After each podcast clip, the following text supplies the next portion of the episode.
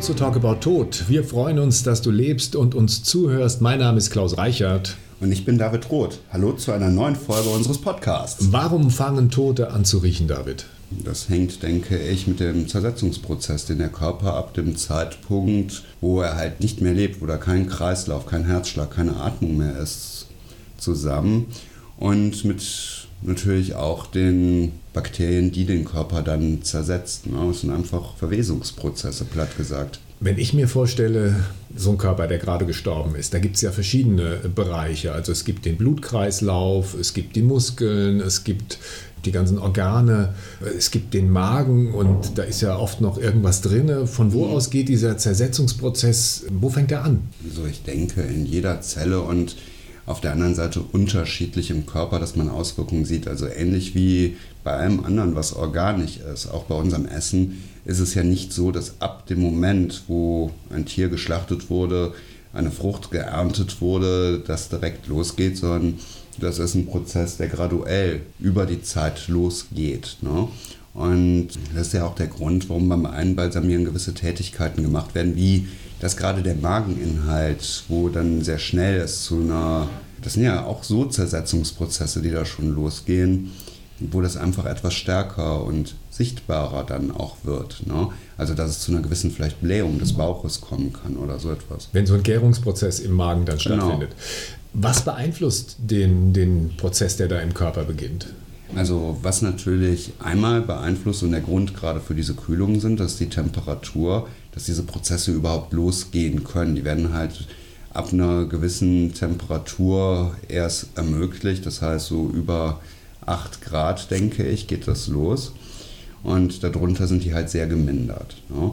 Und dann natürlich, dass man in einer gewissen Form ja, einfach irgendwo auch den Elementen ausgesetzt ist.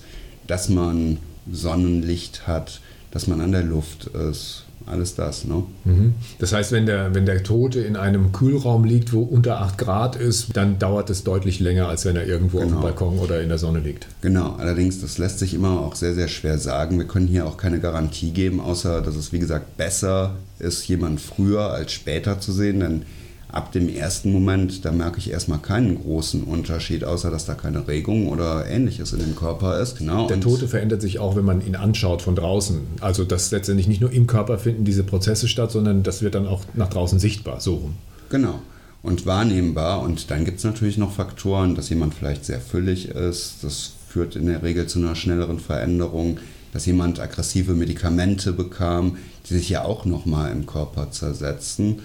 Und das sind so Faktoren, die das halt beschleunigen auf jeden Fall. Gibt es da so ein Zeitfenster, wo du sagst, okay, in diesem Zeitfenster, wenn man den äh, Toten nochmal sehen will, dann sollte man dieses Zeitfenster einhalten. Du hast eben schon angedeutet, je schneller, desto besser. Nur hier zu unserem Gedanken gehört ja, dass jeder selber bestimmen kann, wann der Zeitpunkt ist, dass er jemanden loslässt und weggibt. Und da können drei Wochen durchaus möglich sein und sind es sie auch schon geschehen. Tierisch lang. Ich meine, normalerweise sagt man, der Tote soll innerhalb von 36 Stunden oder drei Tage. Es gibt äh, durchaus Kulturen, die beerdigen innerhalb von 24 Stunden. Ja, am gleichen ja. Tag oder am gleichen Abend. Gerade in den Südländern ist das so.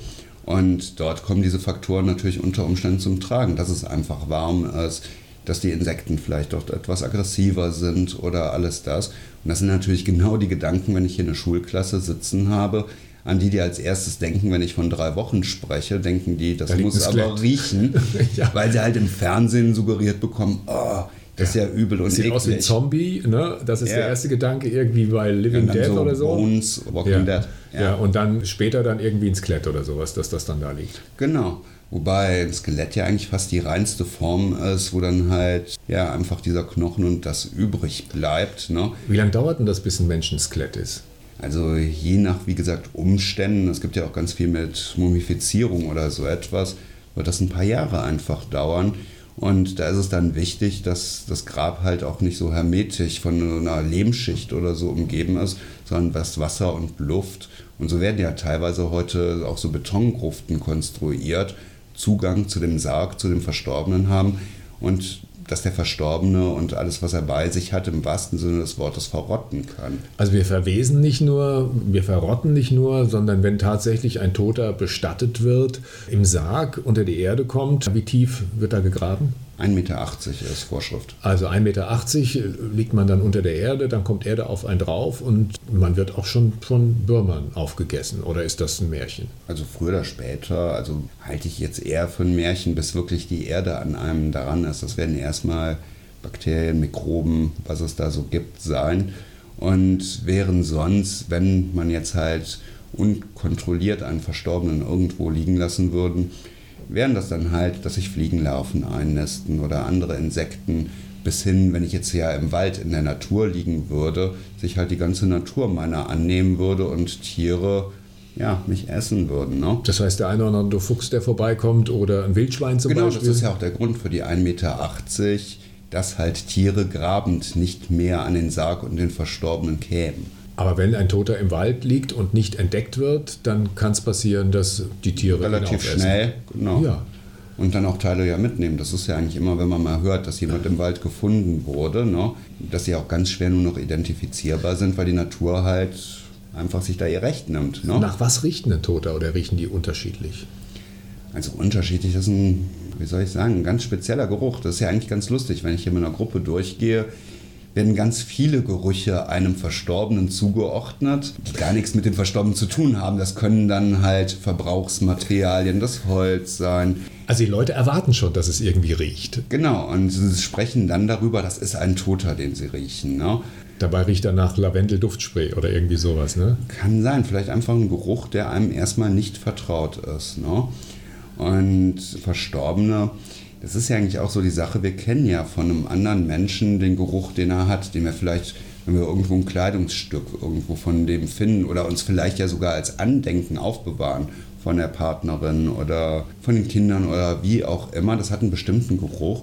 Und ich muss halt natürlich auch wahrnehmen, dass über diesen Verwesungsprozess dieser Geruch sich vielleicht über die Tage so ein bisschen verändert. Das ist ja einer dieser weiteren Sinne, die mir dieses Begreifen auch ermöglichen, dass da was anders ist oder wenn jemand hier ein Tier mitbringt, das auch durch seine gesamte Sensorik sehr schnell und auch gerade durch den Geruch mitbekommt, dass da was anderes ist, wie man vielleicht ja auch riecht, wenn jemand krank ist und eine bestimmte Krankheit hat. Ne? Es ist aber jetzt nicht so, dass man dieses Bild im Kopf von äh, dem Film Das Schweigen der Lämmer, die dann irgendwie bei einer Wasserleiche landen und äh, dann bei der Obduktion sich irgendwas unter die Nase reiben, was ja, aber was sozusagen so diesen Gestank und diesen Geruch irgendwie fern oder überdecken soll. Mhm. Äh, das müsst ihr nicht machen, wenn ihr zu Toten geht, dass ihr irgendwie was unter Nein, die Nase reibt. Das hilft so. natürlich auch nicht viel. Aber es kommt ja zum Beispiel öfters mal vor, wenn wir für das Ordnungsamt tätig sind, dass jemand halt nach einer gewissen Zeit, vielleicht einer Woche, in seiner Wohnung gefunden wird. Ne? Und der Geruch die Nachbarn alarmiert überhaupt. Ne? Dann kann das schon halt richtig, richtig heftig sein. Und ich denke, vom Geruch her kann man es, nur um das so ein bisschen plastisch zu machen, wirklich mit vergorenen schimmelnden Lebensmitteln manchmal auch so ein bisschen vergleichen. Ne? Ist es ein süßlicher, säuerlicher oder irgendwie ein ganz anderer Geruch?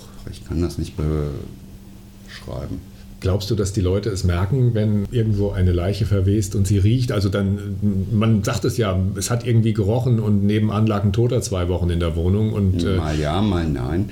Also ich finde, das kann man gar nicht so deutlich sagen. Wie gesagt, weil hier eigentlich die seltensten Verstorbenen, auch die, die lange hier sind, wirklich riechen und das nicht, weil wir irgendwas da Besonderes tun. Das merkt man halt manchmal und die riechen dann halt auch mal unterschiedlich. Aber ich denke, man kann es halt irgendwo schon zuordnen. Gab es schon Situationen, wo du selber irgendwie dir die Nase zuhalten musstest oder irgendwas tun musstest, damit du nicht riechst, was da an Ort und Stelle zu riechen war? Ich überlege ganz genau, als auch wenn ich fürs Ordnungsamt unterwegs war. Also eigentlich nicht die Fälle, wo letztendlich tatsächlich keine Angehörigen keine sind Angehörigen, und ja. Menschen alleine leben und man dann jemanden findet. Und da habe ich halt auch schon wirklich sehr heftige Sachen erlebt, dass Leute sich sehr verfärbt haben, in einer Lache aus Flüssigkeit waren. Oder du sprachst ja jetzt gerade von so Wasserleichen oder so, wo es dann auch zu einem sehr aufgedunsenen Leichnam kommt, führt. Leichnam führt. Oder ich war auch schon bei Umbettungen mit dabei wo Menschen auch teilweise nach Jahrzehnten dann nochmal umgebettet wurden und teilweise immer noch in einem Zustand auch der Verwesung waren, weil das Grab vielleicht so hermetisch abgeschlossen war und da das Ganze halt nicht so bis zu einem Skelett und zu Knochen abgeschlossen war. Man liest ja immer mal von den sogenannten Wachsleichen, ne? also tatsächlich Körper, die kaum verwesen. Früher genau. hat man dem irgendwelche mystischen Dinge zugeschrieben. Es ist letztendlich etwas, was wahrscheinlich mit dem Boden zu tun hat ne? und, und auch mit der. Genau, dass halt da keine Luft und kein ja. Wasser hinkommt und dass dieser Verwesungsprozess nicht weitergeführt wurde. Und die sind dann teilweise sogar auch noch vom Gesicht her erkennbar. Ne?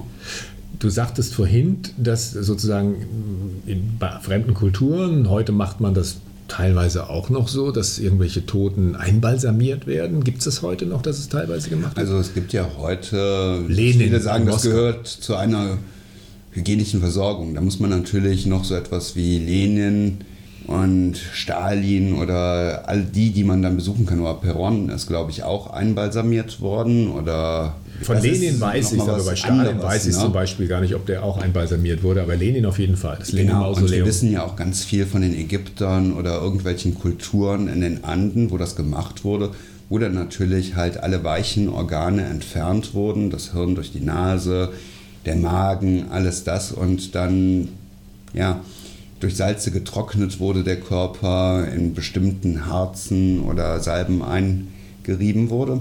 Und was es heute gibt, ist natürlich auch so eine gewisse Balsamierung, wo einem suggeriert würde, das zu machen, ähm, wo dann halt auch Körperflüssigkeiten abgesaugt werden, das Blut gegen andere Stoffe in der Art von Formaldehyd halt Van ausgetauscht werden. Hat das ja perfektioniert. Ja, diese Plastination, die ja. er dort macht, ne, wo Menschen dann halt in so Schnitten wie bei einem Kernspintomographen halt aufgeteilt werden oder halt ja auch durch diese Präparation bestimmte Muskeln und so hervorgehoben werden und alles, was über den Muskeln liegt, entfernt wird. Das geschieht jetzt bei so einer Einbalsamierung nicht. Aber da wird dann halt mit so einem Trokar, das ist so eine Art Spieß, der innen drin hohl ist, der wird halt in den Körper eingeführt und das nicht nur durch die vorgesehenen Öffnungen, sondern halt auch am Bauch oder so, halt all diese Flüssigkeiten, Organe abgesaugt, dann wieder auswattiert, wieder verschlossen mit so Plastikschrauben, mhm. die dann in den Körper reingedreht werden und die halt anders als bei Lenin oder bei den Pharaonen halt nur für ein paar Wochen gedacht sind in dieser Art der Einbalsamierung. Klingt danach, dass ich mich lieber verbrennen lasse. also mein großer Trost ist, also ich glaube nicht, dass ich das mit meiner Mutter machen würde, einfach weil es unnötig ist, weil von ihr keine Gesundheitsgefahr ausgeht in dem Körper nichts anderes ist, als wie der vorher ist und ich mir halt nicht vorstellen kann, den Körper in auch egal welcher Form halt zu verletzen. Kam schon mal die Anfrage, dass jemand sich plastinieren lassen wollte oder dass die Verwandtschaft gesagt hat, den hätten wir gerne plastiniert? Verwandtschaft eigentlich eher selten, aber was heute durchaus populär ist, ist ja seinen Körper der Medizin zur Verfügung zu stellen, wo dann auch gewisse Verfahren gemacht werden, um den Körper etwas länger haltbar zu machen. Und ja, wir haben auch schon erlebt, dass Leute das verfügt haben, aber ist halt immer so die Frage, ist der Körper nachher wirklich interessant für den Plastinator oder die Medizin? Und da gibt es eigentlich ganz interessante Diskussionen darüber, wenn dieses Geschenk, sage ich jetzt mal, abgelehnt wird und die Medizin einen einfach nicht haben möchte. Ne? In etwa zwei Wochen gibt es die nächste Folge von Talk About Tod. Wenn dir diese Folge gefallen hat, lass gerne ein paar Likes da und abonniere uns. Wenn du Fragen hast, dann schick sie uns über die Facebook-Seite des Bestattungshauses Pützroth oder über info.pützroth.de. Weitere Informationen findest du unter www.pütz-roth.de. Das war's für jetzt. Schön am Leben bleiben und bis bald.